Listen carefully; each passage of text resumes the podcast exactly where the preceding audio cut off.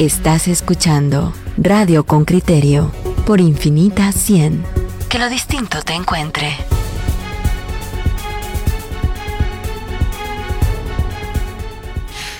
14.9 millones, ¿verdad, Pedro? 14901286.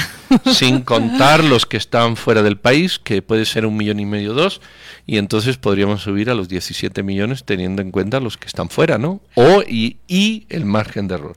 Lo cierto es que estas cifras sí van a tomar, van a incidir en cálculos que antes se utilizaba un 17 y ahora hay que utilizar un 14.9. En el diseño de políticas públicas, y hay un oyente con criterio que nos pregunta, ¿eso significa que tienen que existir menos diputados? No, oyente con criterio. No, eso, yo, yo lo puse ayer. Establece, Ah, sí. Yo, yo lo puse ayer, dicen, no tenemos más.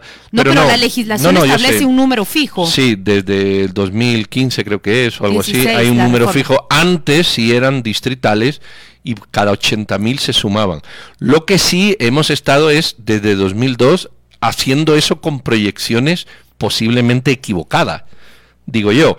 Y por eso fue mi comentario de deberíamos de tener menos diputados, pero no, hay 160 fijos y mejor dejarlos ahí que generar ahora dinámicas. Ya se estableció. un error mío como lo expresé. Ah, no, pero es una pregunta que hacen los, los oyentes. Alguien lo ha preguntado acá y la reforma del 2016 establece que es un número fijo. Pero saben que hablemos con la persona que tiene todos estos números en su computadora, en su escritorio y, en su ha revisado bueno, en su cabeza. Le vamos a hacer una prueba, vamos a ver si los conoce todos. Bienvenido Mauricio Guerra, gerente del Instituto Nacional de Estadística. ¿Cómo amaneció usted? ¿Se siente liberado ya de la primera tarea, de la primera entrega de esa gran tarea?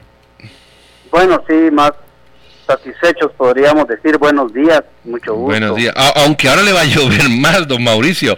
Por ejemplo, ayer decía alguien, hacía un comentario, bueno, eh, vamos a empezar por, por la línea. Eh, para los incrédulos, gente que dice, no hombre, no, esto de las encuestas todo está manipulado. Y el censo también. Venga, contéstele usted a ese grupo de personas que piensan así, que ayer ya, ya se dejaron ver eh, en algún lugar. Bueno, sí, buenos días nuevamente. Debemos recordar de que los procesos censales pasan por un riguroso proceso técnico en donde desde el inicio tuvimos el el acompañamiento internacional de organismos con mucha experiencia en censos como el Centro Latinoamericano de Demografía y nos preocupamos por velar de que todos los procesos técnicos del censo estuvieran bien planteados, bien hechos. Este ejercicio censal es un ejercicio con transparencia no solo en el uso de los recursos financieros, sino que también en procesos de alta calidad como nuestros censos de población, de acuerdo a su metodología y de acuerdo a las técnicas estadísticas para hacer censos, que por eso fue lo que velamos, por eso nos preocupamos, puedo asegurarle con total certeza, con toda seguridad, de que la información que aportan los censos es el reflejo de la realidad de lo que está ocurriendo en nuestra querida Guatemala.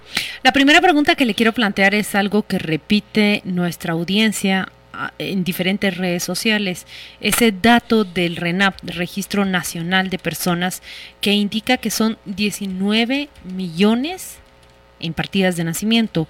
Ese es el dato que choca de entrada con ellos. ¿Cómo les explica esa diferencia? Bueno, en primer lugar, eh, hacer la observación de que el RENAP es un registro administrativo que registra hechos vitales y que lo que tiene es emisión de, de DPI, es decir, cuántos plásticos con DPI, que es identificación de personas, ha emitido RENAP desde su creación.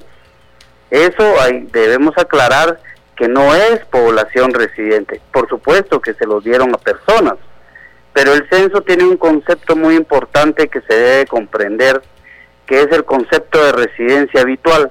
Es decir, en un momento dado se incluye a toda la población que reside habitualmente en nuestro país.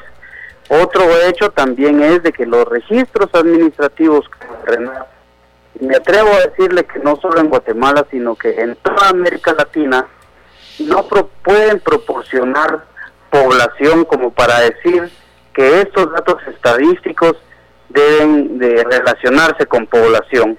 Eso no es así. Eh, hay pocos países eh, europeos que sí han avanzado con este, para ponerle un ejemplo, Suecia. Suecia tiene totalmente controlada la migración, tiene un registro de 100% de sus hechos vitales y Suecia, si usted me pregunta, ya no hace censo. No hace censo porque sus registros administrativos le permiten establecer cuál es su dato de población porque tienen total control inclusive de la migración. En cambio, nuestros países, incluyendo Guatemala, el registro administrativo de RENAP no tiene todo el panorama completo que pueda medir la dinámica demográfica. Si usted pregunta sobre datos de migración, por ejemplo, tanto interna como, como internacional, así como la distribución espacial de la población, el RENAP no puede responder a esos datos. Mauricio, ¿sí? ¿Qué, le, ¿qué, le, ha sorprendido a usted más? Yo sé que usted como, como gerente del INE es open mind en el sentido de que continuamente recibe información y, no debería de sorprenderse por casi nada, pero hay algo que a usted le ha llamado la atención, dice, oye, fíjate que esto sí me llama la atención. Eh, por ejemplo, se había manejado 17 millones, son 14.9. No sé si eso a usted mismo le, sorprende independientemente de que esté bien hecho. O se hablaba de eh, población indígena landina 60-40 y había quienes decían que el 60% era indígena y resulta que no, que 41.7 solo se autoascriben así. ¿Hay algo que usted resaltara de este censo que, que usted mismo, aun siendo director, le, le llame la atención? Sí, desde el punto de vista del análisis y con un enfoque demográfico, pues yo podría decirle que efectivamente, aunque ya se esperaba, se observa en este censo que en realidad las variables demográficas de nuestro país han cambiado la principalmente la fecundidad, la mortalidad, la migración, en los últimos 16 años han tenido cambios significativos. Yo creo que, que, justamente lo que usted está citando, es, esas son las respuestas a, a, esa comparación con los números de RENAP que hacen. Ese número está afectado por índice de fecundidad, de mortalidad y de migración. Esto es lo que nos está diciendo, ¿no? Los censos, así es. Los censos reflejan cuáles los cambios cuantitativos y la magnitud de los cambios de los últimos 16 años de sus principales variables demográficas. Pues eso hace ver principalmente que Guatemala está en un proceso sostenido de reducción de su fecundidad el número promedio de hijos por mujer viene extenso, más efectos migratorios, pues hace ver que el ritmo de crecimiento de la población eh, va en descenso también, se ha reducido también. Respecto a las poblaciones, a las proyecciones de población, pues también hay que mencionar que las proyecciones de población se hacen cada vez que se hace un censo. Entre más se alejan las proyecciones de población de su propio censo, de su propio origen, tiende a aumentar algún margen de error, principalmente porque se basan en hipótesis. Se hace una hipótesis media, una hipótesis alta y una hipótesis baja. Y la hipótesis media de las proyecciones de la población es la recomendada. Eh, Mauricio, hay mucha gente que dice, bueno, a mí no me censaron. Otros que dicen, miren, eh, yo vi a unos que estaban ahí durmiendo y ellos rellenaron las fichas. Va, para estas personas que dicen que también ocurre en las encuestas, como a mí no me han preguntado, el resultado es equivocado. El concepto de muestra en estadística, eh, no sé si hay que explicarlo, o explicarles de otra manera que, que las personas que no han sido censadas, cómo salen de la duda de que de alguna manera en proyección están incluidas ahí. ¿Cómo explicaría usted esto? Sí, esta clase de investigaciones, principalmente un censo de población, en todos nuestros países, y podría decirle que en todos los países del mundo, no se logra incluir el 100% de la población. Siempre hay un porcentaje de población que por diversas razones no le proporcionan información al censo. Primero decirles de que el censo hizo todos los esfuerzos para ir a las viviendas, regresar tres, cuatro veces a la vivienda y hubieron muchos casos en los cuales no nos proporcionaron información y otros aspectos relacionados con ello.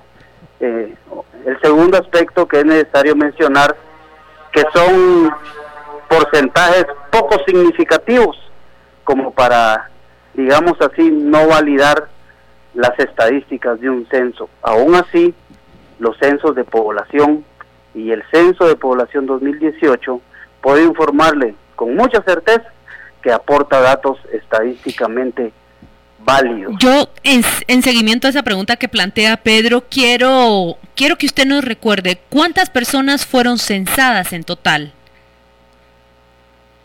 El total de la población censada en el año 2018 fue de 14 millones 901 mil 286 personas, de los cuales el 51.5% son mujeres y el 48.5% son hombres, lo cual es una relación de masculinidad que está en los comportamientos de las poblaciones humanas. Ahora respóndanos, ¿qué porcentaje de la población alcanzó a ser censada? Usted responde claramente que son mínimos los que se quedan fuera del instrumento, fuera del ejercicio de conteo. Sí, recordemos de que el principal instrumento o el principal insumo para efectos de planificación, para efectos de logística y para efectos del manejo operativo de un evento de esta magnitud es la cartografía. Y para efectos operativos y como un dato operativo, estimamos y establecimos que logramos censar eh, a la cantidad mencionada, lo cual representa alrededor del 96%. Ahora bien, hay un proceso que los censos de manera poscensal, es decir, ah, en el momento de que se presentan los resultados, que fue el día de ayer, también se da inicio a uno de los procesos que los censos deben hacer, que es la conciliación censal, que es un proceso de revisión de todas las fuentes de datos estadísticos disponibles, se hace una revisión de las fuentes, se hace un proceso de conciliación estadística y se sientan las bases para elaborar las nuevas proyecciones de población. Ahí es donde vamos a tener nosotros ya información que nos va a permitir, el, porque no es ajustar, sino es elaborar las proyecciones de población del país. Eh, Mauricio, eh, ¿el censo en qué indicadores eh, así que usted recuerde incide? Por ejemplo, el, el, porcentaje de, ¿cómo se dice? La tasa de homicidios se va a tener que cambiar. Si antes había 4.000 homicidios y se dividía por 17 millones, que era el dato que daba la ONU, ahora se va a tener que dividir por 14.9 y evidentemente vamos a tener un aumento. Pero va a incidir en otras cosas, va a incidir seguramente en los índices de pobreza, va a incidir en los índices de exclusión, en el PIB per, cápita, en todas estas cuestiones. Eh, eh, ¿Qué nos puede reflexionar sobre esto? Porque pareciera ser que podemos ser un país hoy muy distinto al de ayer desde esta perspectiva de los indicadores. Bueno, sí, efectivamente, lo que los países utilizan, y Guatemala también, en los denominadores de todos los indicadores, no es la población censada, sino que se utilizan los datos de las proyecciones de población para poder elaborar de manera adecuada todos los indicadores demográficos, económicos y sociales. Se utilizan las proyecciones de población con el último censo, ¿verdad? Mire, ¿saben qué? ¿Cuál es el dato que a mí me ha sorprendido y, lo tengo justo acá en mi pantalla? Em, oyentes con criterio, visiten censopoblación.gt. Es la página donde están desagregados y explicados todos los resultados del censo del 2019. Em, Mauricio, a mí me ha sorprendido sobremanera ese dato que nos refleja que el 52.3% de los guatemaltecos sí contamos con una red de distribución para la instalación de un servicio sanitario, el resto no. Eso es un alto número de personas sin la infraestructura para la instalación de un sanitario en su casa. Sí. Fíjese que dentro de los procesos de, de validación, dentro de los procesos de, de consistencia, vemos que es un dato, es un resultado, mejor dicho, eh, coherente cuando uno revisa censos anteriores. En el caso del acceso de los hogares a servicios básicos, a pesar de que hay una mejoría de los indicadores, pues aún los, hay indicadores que aún prevalecen un poco alto. Efectivamente, desde el punto de vista de la salud, el tipo de servicio sanitario es uno de los que se utiliza para medir no solo necesidades básicas insatisfechas, sino que también medir la dimensión del bienestar de los hogares y de las personas.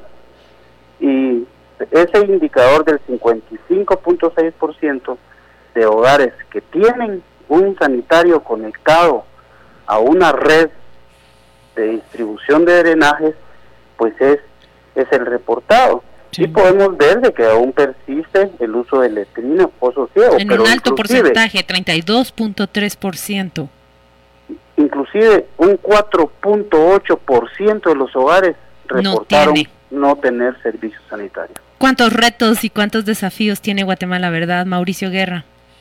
Efectivamente, la importancia de los censos de población radica en que precisamente solo a través del censo se puede conocer las características de nuestra población y con base a ello tomar medidas de política, programas, acciones que tiendan a buscar la mejoría de las condiciones de vida de nuestra población, eh, haciendo una reflexión de esos resultados.